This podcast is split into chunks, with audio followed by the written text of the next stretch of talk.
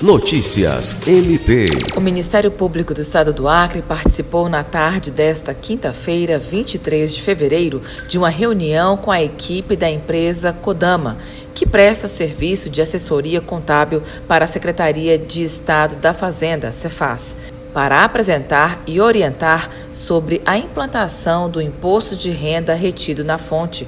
A reunião foi acompanhada por servidores da Diretoria de Finanças, Diretoria de Controle Interno e Diretoria de Gestão com pessoas do MPAC para troca de informações e orientações sobre o imposto de renda.